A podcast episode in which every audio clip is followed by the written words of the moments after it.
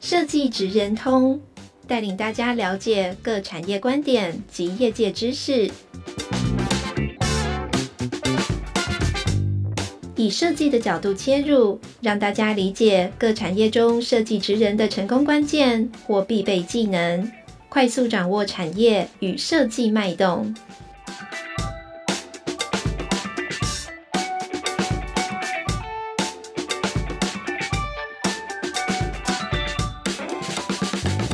听众朋友，大家好，欢迎来到设计职人通 Podcast 频道。那我是今天的节目主持人，台湾设计研究院的营运推广组的常静杰，大家可以叫我小常或是小常姐。好的，今天我们很高兴邀请到知名的广告导演，那同时也是诗人，嗯，然后是小说家，也是跑者，然后听说是念气管，最后跑去做广告。那我们今天想要来聊一聊人生的课题。你喜欢自己吗，卢导？嗯，想请教一下你，你要不要先介绍你自己呀、啊？我想应该很很多人都认识你啦。哦，没有没有，我我大家好，我是卢建章。然后、嗯、呃，广告公司的人大家都会叫我 Kurt，就是因为在广告公司都是用英文在称呼。那我在广告公司的。Code name 代号，我就像 Maverick 的代号，我的 Code name 是 Kurt K U R T。那我以前是不良少年，那没有想到现在就已经变成了不良中年了。然后我我喜欢的事情很多，或者说我感到愤怒的事情也很多。那过去我可能选择抱怨吧，那现在我会觉得，如果我已经来到了。不良中年的阶段，如果还只有停留在抱怨，我觉得有点拍谁，所以我我会试着用自己的方式去去解决。对啊，那当然很多时候是我被解决了，但 whatever，我我觉得是开心的，是高兴的。嗯，谢谢卢导。那呃，其实我很多同事哈，给我很多问题想要问你，他们对你超有兴趣的。哦哦哦。对，尤其你跨了很多领域。那最主要是想说，你从气管，然后跑去广告公司工作啊，然后这样的一个过程，嗯、呃，他们也非常有兴趣了，想说请你来聊一聊，哎、嗯，为什么念气管的可以去广告公司工作？其实广告公司里面的人，大概每一种科系啊，每一种领域都有，嗯，呃，基本上大概只有业务部门会比较，特别是广告。系的本科系的哦，那像创意部的话，嗯，几乎大概我知道的都是，你 不能讲莫名其妙，但是就是天南地北哦。像我是企管系的，那我知道有哲学系的，有呃植物系的，呃以前以前像好几家广告公司的执行创意总监都是非广告科系出身的，那当然也会有设计科系哦，但是基本上。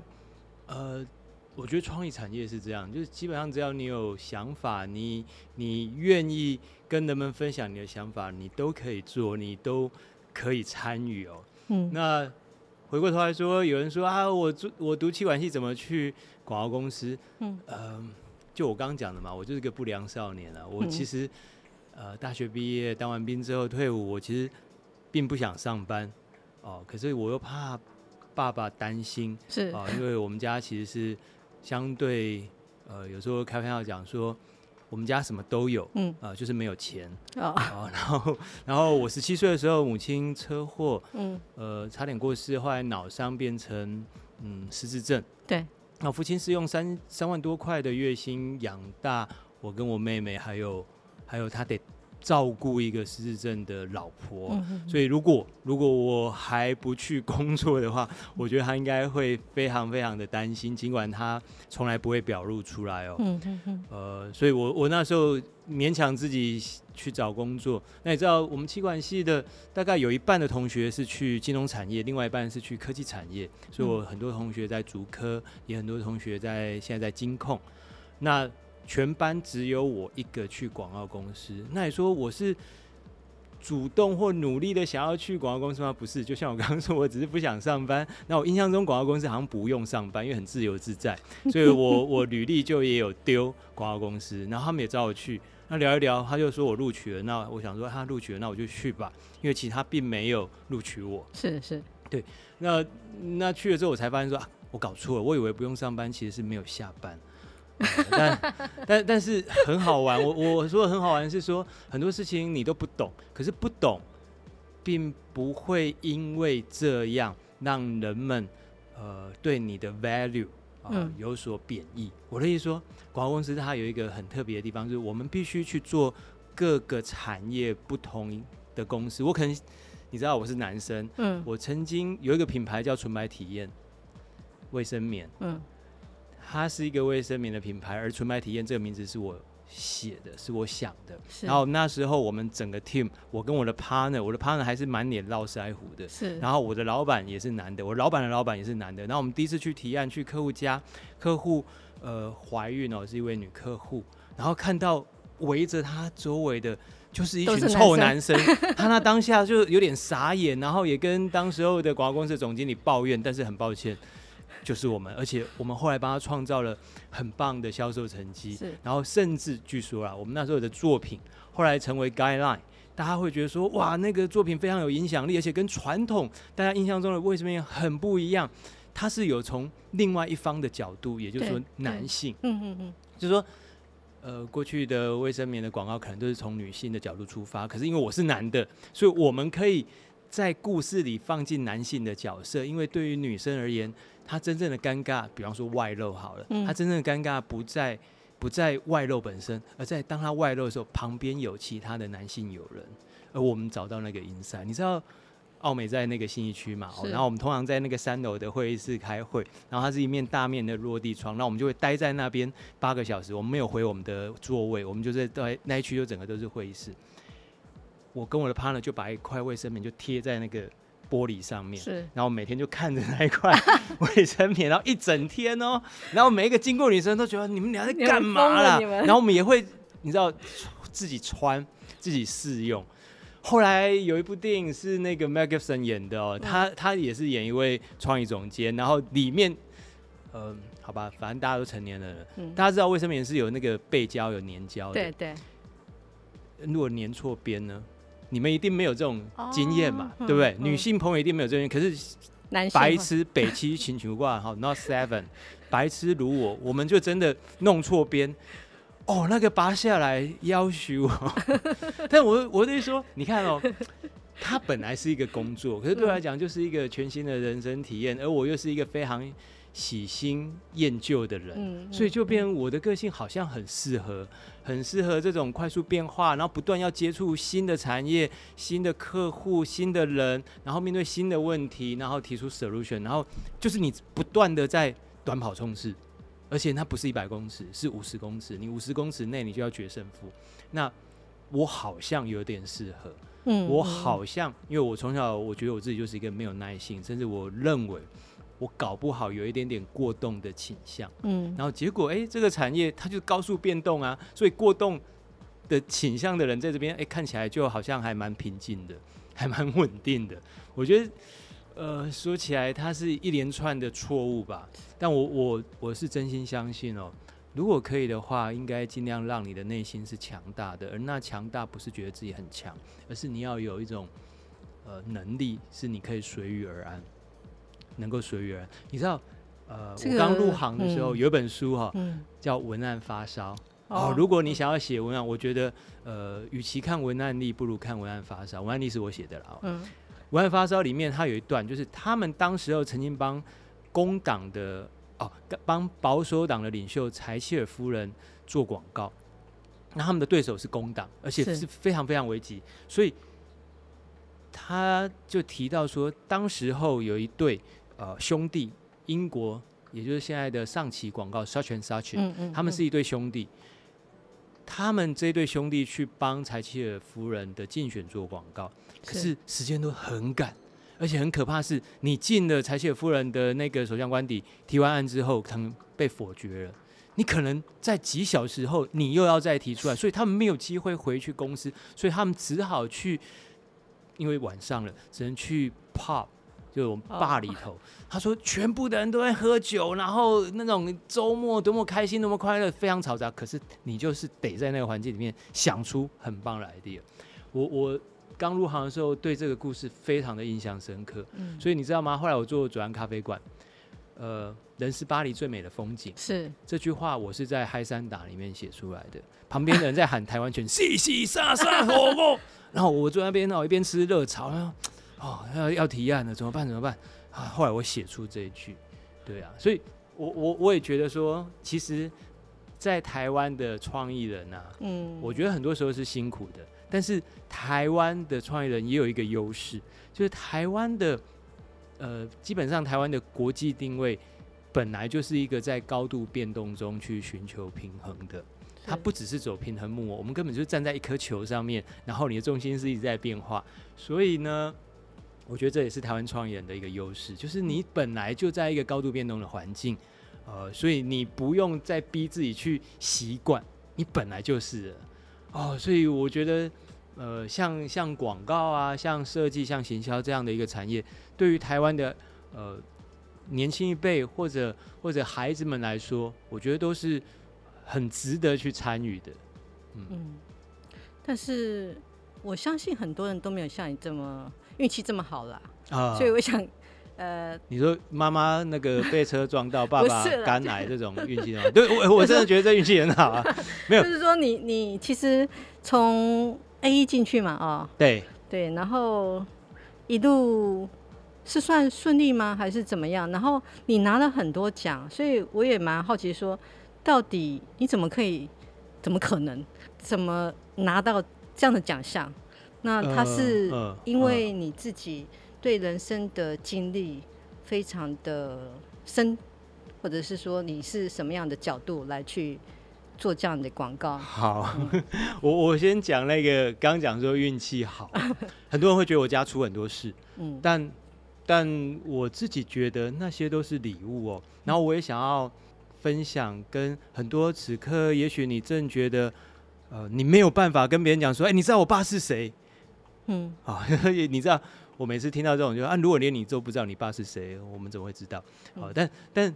很多人并没有家世，并没有背景，然后银行没有存款，家也没有很很大的房子，嗯、可是他也被迫得要进入这就业环境，然后你就会发现你是孤零零的一个人。是，那我必须说，这是一件很美好的事。为什么？你可以享受完完全全由你自己独立，然后靠着你自己。脚踏实地创造你的未来，我就是这样啊！嗯嗯嗯、我刚到台北工作的时候，我住在吴兴街二八四巷，我是跟台北学院的学生一起分租，而且我住的不是套房，是雅房。然后整个房间里头，唯一的电器是天花板上的日光灯，而连那个东西都不是我的。我整个房间最值钱的东西就是我，嗯，我完全没有钱，嗯，我当兵。留下来的钱拿来缴房租的押金就没有了，我每个月就是月光，就是零，就是零。但是我觉得没有关系，我我可以每天都吃卤肉饭，然后每天工作到很晚。但是在回家的路上，我觉得我是开心的，因为我靠自己，我不用靠任何人。但你说顺利吗？也许有的人也会觉得我很我很不顺利。为什么？因为我。刚想办法进广告公司，就像我刚开始说的，我根本不理解广告，所以任何职位我都应征。所以我那时候应征进去的职位是 A 一，A 一是在业务部。然后我一来完全不知道广告作业的流程，二来我又很粗心，A 必须要非常的细心，甚至要到细腻的程度，不管是对人或对事，然后要很耐烦。我又是一个没有耐性、不耐烦的人，所以我觉得我自己是。每一样都很不顺利，你知道，就是你写一个 counter report，就是会议记录，我是会被连改八次，然后最后撕成一片一片，然后丢到身上的。在晚上十二点半，我回家的时候，就像我说，我是回到跟学生一起住的那个小公寓哦，五楼的公寓，然后我很难过，因为你从小到大好像再怎么样，虽然家里没钱，至少你还是爸爸的儿子，妈妈的孩子，你是别人手心里头。呵护的，尽管我们没有钱，可是我们家什么都有，尤其是爱最多。嗯、你突然被丢到一个冷酷的环境，而且你好像做每一件事情都不对劲。我那时候也会想哭啊，可是你又怕别人听到，嗯、所以我只好洗澡的时候哭，就莲蓬头的水在流的时候，我我我身上也有的液体流出。嗯，但我就在想，哎、欸，我确实不适合这个职位，但是我觉得也很谢谢这个职位，因为 A 的工作可以让我看到整个广告业的所有的流程。我认为。我觉得我还蛮喜欢这个产业，还有我认为我可能适合创意部，嗯，所以我在第一个礼拜我就去找我的那个业务总监啊，我就说，哎，我有点不适合。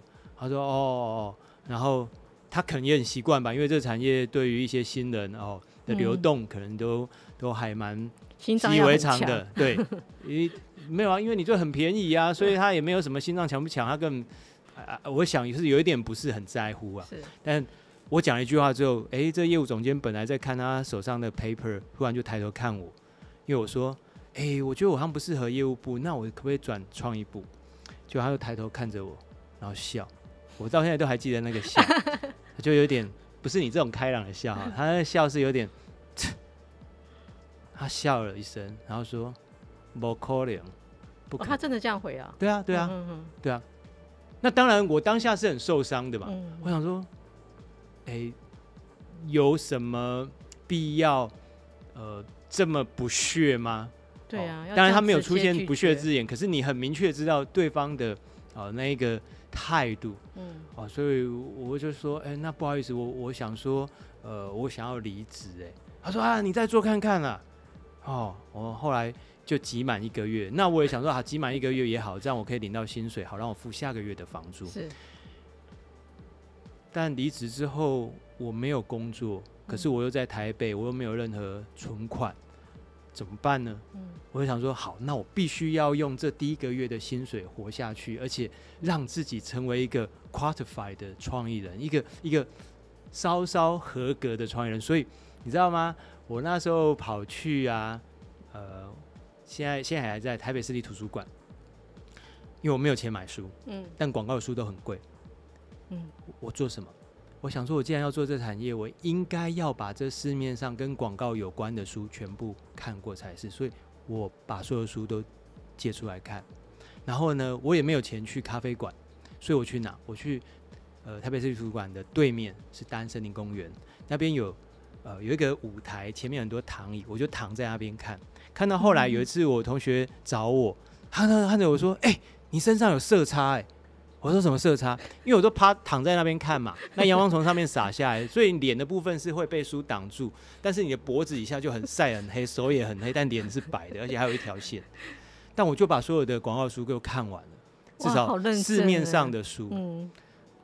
那我看完之后说：“哦，我知道，原来广告就是这样。”嗯，广告当然很了不起，但是广告好像也没有那么了不起。嗯，然后我就再去应征工作，然后那时候我又找到，应该是说我就想要成为文案啊，因为我知道广告公司创意部有这样一个职位。嗯，那我可能不会做图，我不是读设计的，但是我识字，所以我大概可以当文案吧。对，我是这样想。嗯，那我就去一家叫学者电影公司当文案。电影公司的文案其实就是做他们，比方说引进，他们那时候引进像贞子《七夜怪谈》，然后会有预告片。你的工作就是把那个预告片的文案写出来，所以你要看很多电影，然后把它写上。我记得那时候还有包含什么金城武的哪一些电影啊，在日本拍的，我写很多。但是呢，我觉得也很妙。第一个礼拜我就觉得办公室气氛怪怪，第二个礼拜我终于知道哪里怪怪，因为我一直听到那个老板在他的办公室很大声的喊。啊！你你吼，我跟你讲啦，这钱吼，无啦，你你这个百姓吼，我吼，哎呀，妈妈妈那个好啊，好各位好哩，好各位好哩。我发现老板原来都在掉头寸，哦，然后这时候我才转身问身旁的同事说：“哎、欸，为什么会这样？”然后同事还说：“哦，我上个月没有拿到薪水。”我说：“真的假的？真的假的？”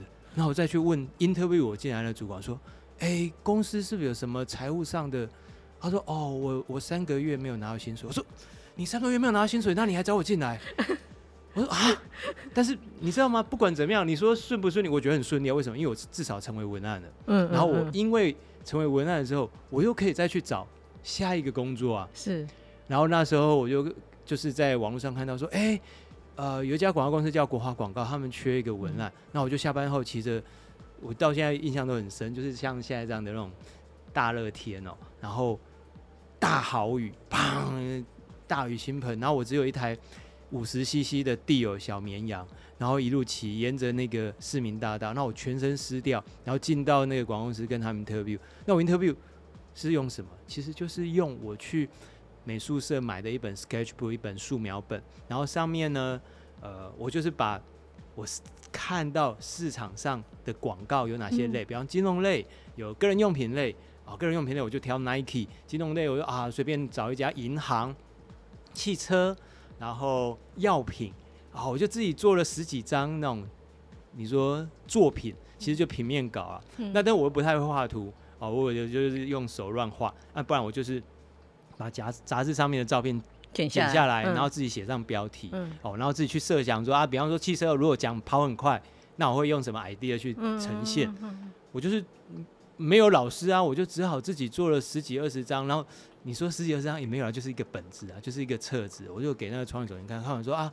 那你哪时候可以来上班？我说我随时都可以，因为我现在工作其实应该不一定能够领到薪水，我就去上班，嗯、我就成为了国华广告的一个文案。对，但你说顺利吗？一年后，我觉得很舒服啊，很顺利啊，嗯嗯、很开心啊。我做到那一年，我就做了饮宾式茶集，然后写了诗，然后我也做了统一鲜乳，嗯、我也做了瑞穗鲜乳，我也做了呃电子词典。我做了非常多的客户，嗯、然后我甚至拿到那时候那一家公司当年唯一的一个广告奖。我好像突然变成创创意部里面炙手可热。可是你知道吗？我那时候想到的是什么？诶，如果连我这样一个才刚入行一年多，不到一年，应该不到一年，嗯、几个月就可以成为这家公司里面嗯最有创意成绩的人，是。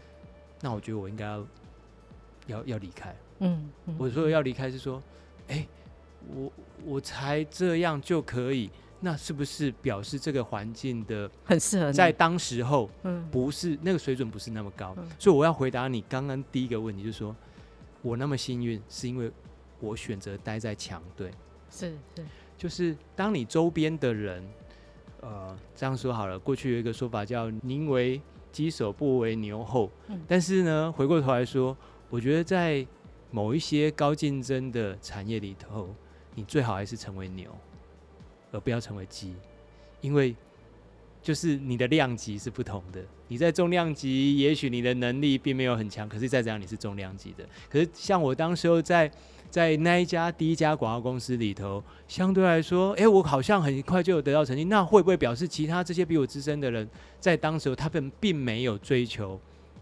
好的作品，嗯，那我反而应该要试着想办法去更棒、更厉害的环境，更、嗯、更厉害的团队中。所以隔年我就去奥美广告，对啊。那在进奥美广告之后，又是重新适应。为什么？因为所有东西都是高标准，所有东西都是业界的最高最高的 standard。嗯，那你第一个你得先去理解，第二个是。理解完之后，你会觉得一切变得更残酷。我我今天还在跟朋友聊到说，我甚至在那时候都还会有那种喘不过气来。后来我才知道，那就是因为你太紧张了，是你太紧张，紧张到你你连呼吸都忘记怎么呼吸。所以你说这个产业轻松吗？我觉得一点不轻松，很现实啦，很不容易。嗯，可是我也是在那一年里头，我才意识到说啊，原来我紧张是没用。原来紧张会让我的表现变差，就好像我以前很喜欢运动，很喜欢打球，可是遇到比赛的时候，如果你紧张，你怎样的球你都不会投进的啊。你紧张，你怎样也不肯跑快的啊。所以我是从那时候才开始改变我。我觉得我会试着去，所谓创业的，应该是要去试着创造一个你最大的空间，而这空间未必是最多的资源。它可能是来自于你有一颗稍稍比别人强大的心，而这强大的心是可以让你在面对不一样的事情的时候，你不会害怕，你可以临危不乱，你可以处变不惊，你可以举重若轻。什么是举重若轻？就是你拿很重的东西，只是看起来很轻。嗯，那有时候是在表演。那怎么变成有强大的心呢？就是你们有听过插销他吗？插销他，曾经当过我同事的都知道，我有个插销他哲学。因为广告公司其实很多事情都是非常高速的，非常的高压的。对对。然后每个人都跟人讲说啊，你明如果明天不出来，那个东西就会怎样开天窗，然后客户就要离开我们，然后这个我们就要减薪，然后对对对，就每个人都会来告诉你失火了，失火了，失火了。然后你就会发现说啊，原来我不是进广告公司，我是去消防队啊。哎，而且这消防队生意怎么那么好？每天都在灭火，你每一个 case 都是失火了。后来我就发现说不对，这一定有问题。后来我我刚讲插销他，我就会讲，又是台南小孩啊，就然后我也比较粗鲁，就像我刚一开始说这个不良少年，我就说插销而已。哦，插销他，我说到底会怎样？这样说好，大家说会开天窗，你哪时候看过电视上突然全黑？就广告时间，然后忽然全黑。没有广告的，没有，不会嘛，嗯、不会嘛，对啊，广告如果没有出来，它顶多就是往后挪、往后延而已啊。嗯嗯、会有人因为这样死亡吗？不会啊。嗯、但如果今天我是一个外科医生，我可能开错刀，我会造成别人死亡。如果我是一个妇产科医生，我在接生的时候一个不小心，我让婴儿掉在地上，我可能会嗯影响别人人生。嗯、可是这是广告哎、欸，嗯。这虽然很重要，虽然我们应该完全的投入，可是话说到底，到底有谁的生命会因为这样有直接的被威胁？而我作为一个看过我妈妈从鬼门关走回来，也看过，你知道，因为我我妈妈的关系，我手上有超多张病危通知的。嗯，你们这些每天在喊说天要塌下来的人，天天在喊说要死了要死的人，你们都不会死。嗯。哎，这个真的哦，你下次注意看，在那边喊说要死的要死的人都不会死，真正要死的人，在那一个最后的关头，他不会说要死，不会的。然后最有趣的事情是，你下次再仔细看，那些在那边喊说要死的要死的人，嘴巴还有空在喊要死要死的人，他们都不是做事的人，他们就是那个在喊的人。而你一个真正在做事、真正在做创作的人，千万不要被他们影响，不要被他们影响，你就这样想。到底谁会死？不会有人死的。嗯、无欲则刚。如果不会有人死的话，嗯、那我们都可以好好的活。嗯。而所谓的活着，应该是要好好的，应该要好好的把你的想法做出来，好好的用你的力气把那个美好的东西给做出来。嗯，嗯。你不需要被这些人给恐吓。嗯。你不用怕他。再怎样，你也光插小而已。啊，如果觉得太粗糙，你就讲 whatever。whatever。OK，讲英文好像比较高尚，但是说真的。你也可以讲 care shit 的哈，我真心觉得所有的创作它应该都有一个核心，而那核心应该是你愿意去面对问题，而当你愿意去正眼看着问题的时候，那个问题会缩小，那个问题会变小。当你正眼去看着一个坏人的时候，我跟你讲，他会不敢动手，你盯着他看。而当我们有十个人、二十个人、三十个人、一百个人一起盯着他看。他再坏，他做不出那坏事。嗯嗯嗯。最怕的是什么？我们所有人别过头去，我们所有人一起假装不存在，嗯、我们就继续让他作恶，只因为他正在伤害人，不是我们。嗯嗯。我为什么会多讲到这？如果你是一个创作者，你应该很清楚知道，你的作品都是来自于你面对问题，你想要解决问题。譬如说，你刚刚讲我写小说，我到目前为止写了三本推理小说，第一本叫《要命》，它谈的是。OK，就是我在我父母亲身上，我看到医疗、医药上面，诶，你会面对到问题。第二，嗯、第二本叫《空屋》，我就是看到空气污染造成肺腺癌，我的朋友三十九岁因为这样就死掉了。他基本上就是国安问题啊。我们目前两任副总统都肺腺癌，他就是我们国家正在面对的国安问题，而我们集体的不在意他，不在乎他。我第三本叫做《替补的王牌》，他谈的是什么？是性别平权。嗯嗯嗯嗯。就是我们非常多人，他的个性就是那样，他喜爱的就是那样，而我们有非常多人不好好管好自己的人生，反而去去辖制别人人生，甚至打压，嗯，造成很多的悲剧。而我们就在这个环境里头，我们怎么可以假装没看见？那比方现在大家都在谈 SDGs，其实个人也应该有自己的 SDGs 啊。是，我们都可以用我们自己的能力去回答我们看到的问题啊。也许我们不能完全提供解答，是，可是我们应该要面对。而当你这样做的时候，你就会有作品。嗯，而那作品就会有影响力，因为你是真心诚意的。就算这作品没有影响力，你送啊，你很开心，嗯，因为你在做你认同的事，因为你正在解决你看不惯的事，因为你正在处理别人都不想处理的事。那台语讲出力有没有？嗯，处理的台语叫出力。啊，你为出力，你就是有利人士啊。嗯，你不需要随便的就接受别人，你知道设定给你的标签，觉得你在这社会就是在怎样的阶层，不用。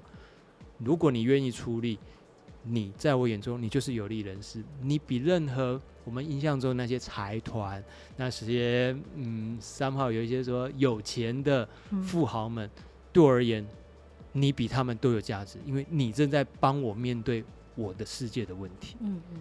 那我觉得这就是创作啊！创作最可怕的事情，不是你没有东西，不是你没有 idea，是你根本没有你在乎的事。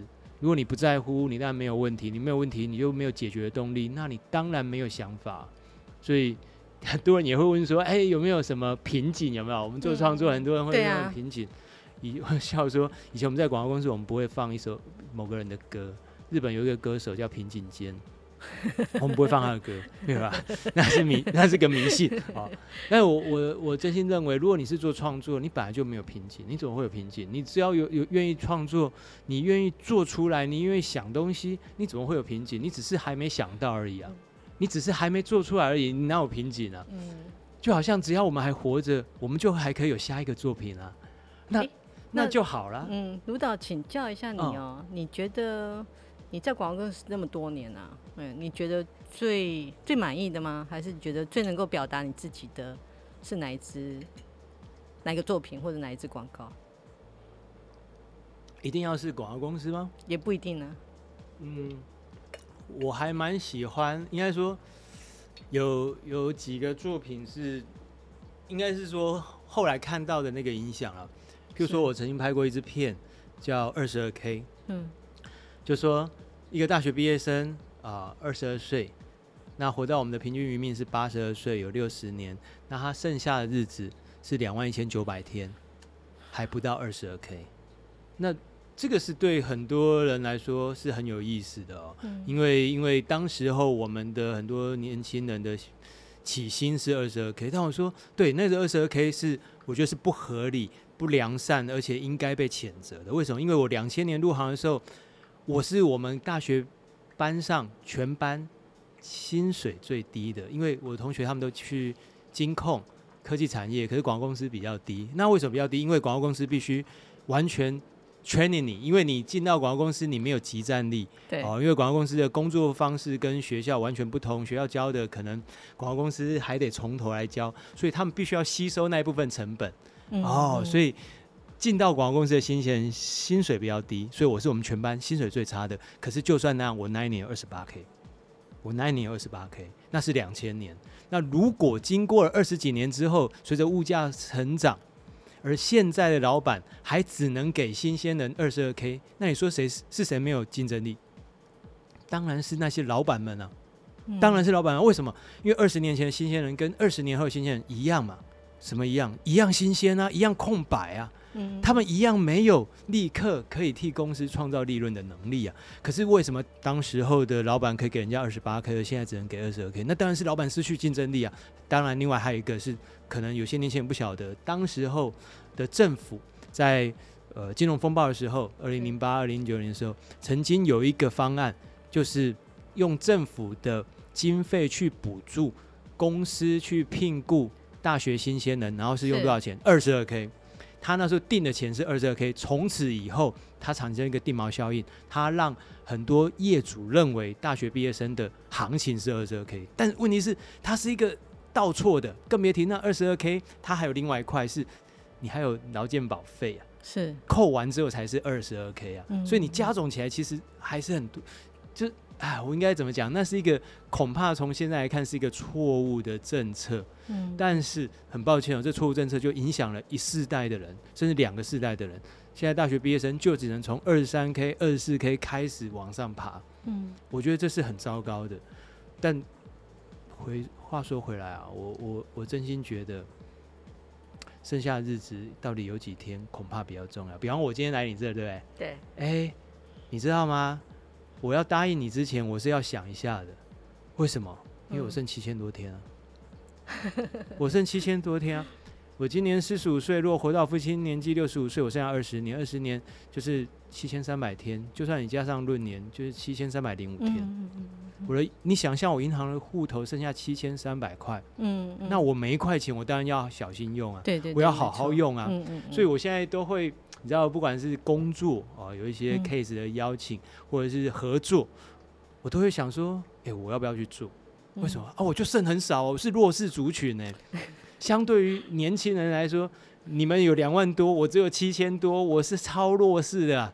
珍惜每一天哦。哦，我用珍惜，我觉得都太客气了。嗯、我也不是说所谓的珍惜就是你一定要干嘛，没有。今天如果不来这，我也许躺在我家看着小说，跟我女人聊天，跟我家的狗在那边推来推去、舔来舔去啊，通常是它舔我。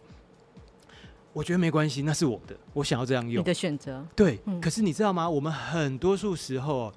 我们去到某一个场合，某一个做某一件事，都是因为别人叫你做。我觉得那是最可怕的。你是无意识的在浪费你的时间。如果你是有意识的，你想要这样的运用你的时间，Fine，that's OK。为什么？因为最后那一天会来啊。你最后那一天，你得回答一个问题，就是：那你喜不喜欢你自己嘛？你喜不喜欢你自己？因为从小到大，我们都在想办法讨别人喜欢啊。是啊，那同学喜不喜欢我？老师喜不喜欢我啊？隔壁班的那个谁谁，老板喜不喜欢我？到你工作，你客户喜不喜欢我？呃嗯，现在我们还会有一个，哎、欸，网络上那个我不太认识的谁喜不喜欢我？你都在做这些努力，嗯、可是你都没有努力的讨自己喜欢。我觉得那很可怕。嗯，如果最后那一天到来，然后你发现，哎、欸，我不喜欢我自己，我觉得那是最最恐怖的恐怖片。嗯，而这部片。的主角是你，然后你得坐在那边看，你得坐在电影院里面，而且电影院没有人在看，嗯，只有你一个人在看着你自己的电影。我觉得那是很可怕。然后，然后这个恐怖片另外恐怖的地方是，你不能提早离场，你不会说哦，好难看哦，我不要看了，我要先走了，浪费我的时间。没有，你得坐在那边看完，嗯，你得看完。而且他演的好不好，你你一定知道，他演的很差劲，演的很烂，故事有够差。你知道，因为你坐在第一排，你看的好清楚。但是我觉得还有一个好消息，这部片你是导演，这部片你也是编剧，你可以决定他等下要演什么，嗯，下一幕会是什么，下一场戏会是什么，你可以决定的，你也应该要决定的。如果没有，对不起，你的抱怨在我耳里听来，我觉得比小 baby 还逊。小 baby 为什么会哭？因为他也不会说话。而当你都会说话了，你竟然还没有想办法去捍卫、去追求、去想办法让你想要做的事情给做出来，我觉得是很悲伤的，不应当谴责，但是是应该要可怜的。我的意思说哦，像现在啊，你可以听到这 podcast，我是说正在听这个节目的人。我认为，基本上你就比起我们这世界、我们这个社会里头的许多人，都来得有更多的选择。是是是，真的啊。第一个表示你有听力嘛？嗯、第二个，对啊，我我就讲简单，这 podcast 如果是一个聋人，一个没有听觉的人，他是不是就没有机会听到？对，嗯，为什么？因为我那一天也才遇到一个伙伴，他正在做剧场，他就说：“哎，现在剧场也在谈。”哦，平权的问题，文化平权，因为很多残疾人士其实我们的很多文化活动是无法参与的。嗯，哎、嗯，我想要对我过去也没有意识到这件事，是直到我在广告公司遇到一个同事，他是有听力的障碍，所以后来你如果看我的每一支片，我都会上字幕，因为我想要在我可能可以做到范围里头去碰触到不同的人。那当然这也是创造影响力，另外当然也是尊重别人。对啊，但是回过头来说，我要讲的事情是，你可能有一万件事情可以抱怨，可是我觉得你一定也可以找出一千万件事感谢，或者我们不要用感谢这么恶心巴拉的字眼，至少你可以很确定知道说，你还有一千万件事是你比别人多拥有的，至少你现在可以抱怨，我觉得你，我就觉得你赢过很多人。嗯，你可以抱怨的话，表示有人愿意听你抱怨。是。你可以抱怨的话，表示你还有空抱怨，你还有力气抱怨。嗯，我遇过非常多的人，可能他的社会经济的地位，他的选择有限，他的条件是被限制的。他没有空抱怨，他没有空抱怨，甚至你现在可以听 podcast。第一个，你当然有听力；第二个，你有时间啊。很多人都没有这时间，他说啊，我是在做捷运的时候。对，那我跟你讲，很多人也没有钱做捷运呢。确实是啊，确实是啊。你为什么只会看到那些好像看起来比你幸运的人呢？有很多人比起你来说，诶，他们要克服的事情更多啊。嗯。而当你看见他们的时候，这也是我自己的另外一个生命的祝福，因为我父母亲的关系，我长期常常要冲急诊室，我也常常在呃医院里面奔跑。嗯。然后我就后来跟朋友讲说，如果哈有一天你心情不好，你就去急诊室坐半小时。嗯。如果你觉得你老板对你不好，你或者你很杜烂谁，你就去急诊室坐半小时。然后你觉得你的人生很不被公平的对待，你就去急诊室坐半小时。半小时之后出来，通常你无法坐半小时，因为急诊室是非常吵闹的。哦，当然现在因为疫情，我们急诊室不能随便进去了。但是你可以去医院任何的地方、任何的角落，尤其急诊室它很吵。为什么？因为很多人在痛苦的尖叫，很多护理师在拼命的在抢救，很多医生在努力的要搞清楚到底这个病人遇到什么问题。是是，在那时候你会发现你自己身强体壮啊。如果还没用，你出来，你去找电梯，通常是在高楼层，通常在最高的楼层。你去安宁病房，你去安宁病房走一圈，你会发现说，哎、欸，我要我好像比别人。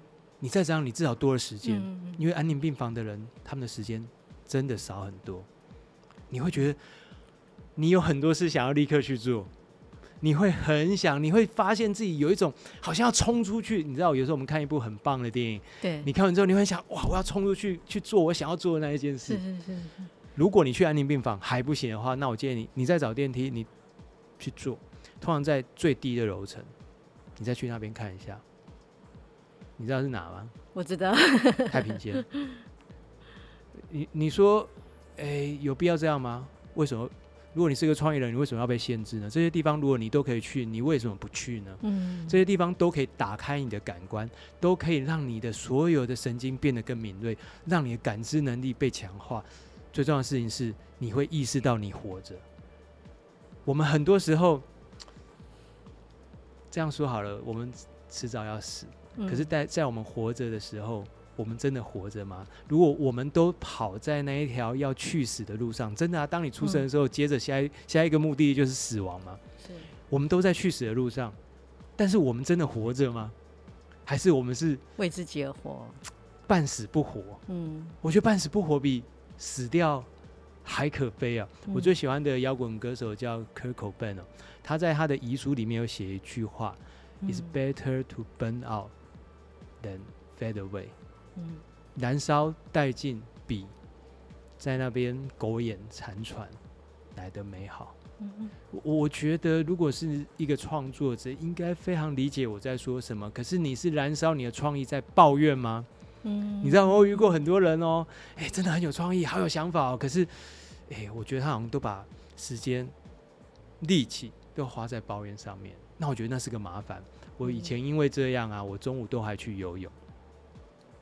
中午就是在公司哈，午休时间大家就相约去吃饭。我后来发现去游泳哦。对，我后来发现说，哎、欸，大家吃饭时好像都在抱怨。那我觉得，哎、欸，而且这个抱怨到后来是会激发创意的。说真的，真的，我觉得创作者是真的非常有创意，但很多时候我们会把这创意用在抱怨上面，而且你会抱怨的很爽快。然后你听完 A 讲完之后，B 就会讲的更夸张，B 讲完之后，C 又讲的更厉害。等到换你讲的时候，你一定要超越他们三个等级。这个状态底下，第一个你扩大你的痛苦，第二个你你吸取的是别人的痛苦，痛苦加痛苦，我觉得我再听下去，我都会得癌症。所以我那时候就选择中午去游泳，哦、你知道为什么吗？因为水里听不到声音，嗯，不会有人在耳朵边抱怨，嗯，我必须要很专注，我必须要很认真的游泳，而这样的专注、这样的认真的出力，嗯、出力气反而会让我得到休息，是，这就是也回到你刚刚问的一个问题，你怎么让自己有强大的内心？我觉得，就我的人生经验就是运动，我每天至少跑五公里或游一公里。再不然我就做 HIIT，就是高强度间歇运动，至少半小时，有时候到一小时。我是做那个是会做到全身啪啪啪啪啪啪，整个瑜伽垫上是这样滴汗的哦，哒哒哒哒哒哒哒哒哒哒。到现在我每天都还这样，而这个才是让我们有力气面对这个丑陋的世界的可能。因为如果你是一个创作者，你应该非常清楚的知道，只有强壮的身体才能支撑强壮的脑袋。是你告诉我你多聪明，你多么才华洋溢，但是哦，我你今天觉得有点累。那你今天就不会有任何东西啊！哦，我觉得有点，啊、呃，好像没力气。对，你今天就不会有作品了，你就不会有。嗯、对啊，你真正要依靠的资产就是你自己，你的身材工具，你的想象力的真正落实来源就是你，就是你的身体。如果连你都不愿意好好去保养你的身体，谁会珍惜你呢？嗯、身体就是你的圣殿啊！真的。那因为卢导不好意思，我们时间真的有限了哈。然后也也谢谢卢导这次呃接受我们的访问。然后想请问卢导这个问题，就是在毕业季的当下呢，呃有没有什么可以呃分享跟我们听众朋友们分享？OK，不要害怕那个不知道的感觉。你知道我们从我们从小到大都会被训练成说，我们对每件事情都要有答案。嗯，哦，然后也许是考试制度的关系，也许是呃，好像当代会期待大家都要表现出自信。但是我必须说，当你进入一个新的环境的时候，你本来就会不知道，你可能也会因此而害怕。但是我必须跟你分享哦，我到现在。每天都还努力在学新的东西。我学电吉他，我学空手道，我学小提琴，嗯、我学滑板，我学做肥皂。我我学习任何我感到有兴趣的事，尽管我觉得我都学的不好。为什么？我想要得到那一个害怕、不确定、不知道接着会怎样的感觉。是是。而那个东西其实最能够触发你的创意。所以不要害怕那感觉，拥抱那感觉，还有接着相信，任何事都会不顺利的顺利完成，任何事都会不顺利的顺利完成，不顺利的顺利完成。对，嗯、任何事情，任何事情，就算是生死也是，嗯嗯嗯，顶多最后就是过世了嘛。但在过世前，你身上所有受的伤都只是擦伤。人生除了死亡都是擦伤，这不是我讲，这是日本的僧侣说的，但我觉得非常有道理。你眼前你一定会遇到挫折，如果你没有遇到挫折，你的环境一定有问题，一定是过分的安逸或者过分的如你意，但是你可能就是在一个你知道井里头，或者是一个小小的杯子里头。如果你今天进入了这个大海，你一定会看到体型比你大很多的鱼。为什么？因为你刚进来啊，你刚才要成长，你怎你怎么可能一开始就是这个池塘里面最大的鱼呢？那一定有问题。但如果你是这池塘里面体型相对力量比较小的鱼，你会不会受伤？会，你一定会受伤。那么接着大家要比的不是谁比较有力气，而是谁受伤之后还能够痊愈，还能够回到赛道上，还能够继续游泳，然后继续游向自己要的地方。还有谁比较笑得出来？嗯，我要请各位记得一件事情，你可能看着你的父母，你会觉得你的爸妈很会加班，但不太会笑。这是我们上一辈的很重大的问题。嗯，我们都过度努力，而且努力的方向都是别人给的，根本不是自己要的。是。但是你看着他们，你可能不认同这些大人们，That's OK。但重点是你，你不，你知道你不要变成那样，那你也要变成怎样？你应该要问自己这个问题。你知道你不要成为你不喜欢的大人，那你想要成为怎样的大人？我觉得那才是重点。如果问我的话，我希望我成为那个遇到什么事情都还可以笑，而且那个笑是笑说啊，我那也叫北七，我可以一笑置之。我可以，我可以试着在让自己的北七呈现出来的时候，我也让别人可以笑。我希望。如果可以，我会希望我有能够让别人笑得出来的能力。我希望别人脸上也都有笑容，那是我追求的。那我不知道你追求的是什么，但是我会觉得，切嘛，几刚啦，考嘛，几刚，好，笑也是一天，嗯、哭也是一天，一天好好的把自己的日子过好，嗯、你就很棒了。你就是我心目中的成功人士。成功人士不是有钱哦，很多有钱人都很不成功，是非常失败的人生。可是，就算你没有钱，跟我一样，跟我们家一样，你可以拥有笑容，你可以快乐。如果最美的话，你可以让别人快乐。大家知道与人为善吗？啊，小时候都说与人为善就是跟大家好好相处。没有，你如果回去查，你就查成那个教育部成语词典。与人为善出自孟子，他说：“君子莫大乎与人为善。”就是说，君子最好的德性呢，是与人为善。但与人为善是什么？是帮助别人做好事。与是帮助，是参与。与人为善是帮助你人为善，是做好事，不是跟人家好来好去啊。是是是。重点是。你可不可以让好事发生？能不能让好的事情因为你而发生？那你可能就稍稍的接近好的那一边，那就好啦，那就太好啦。那不只是还好，那是太好了。我会好好的为你开心，好好的为你加油，甚至因为我的世界有你，呃，感谢着。我觉得我们都有机会做好了，只要你愿意做好事。今天真的谢谢卢导，给我们上了一个非常非常精彩的课，我自己收获很多啦。谢谢，也希望线上的听众朋友也跟我一样收获非常多。下次有机会再邀请你上节目。好哟，谢谢大家，拜拜，拜拜。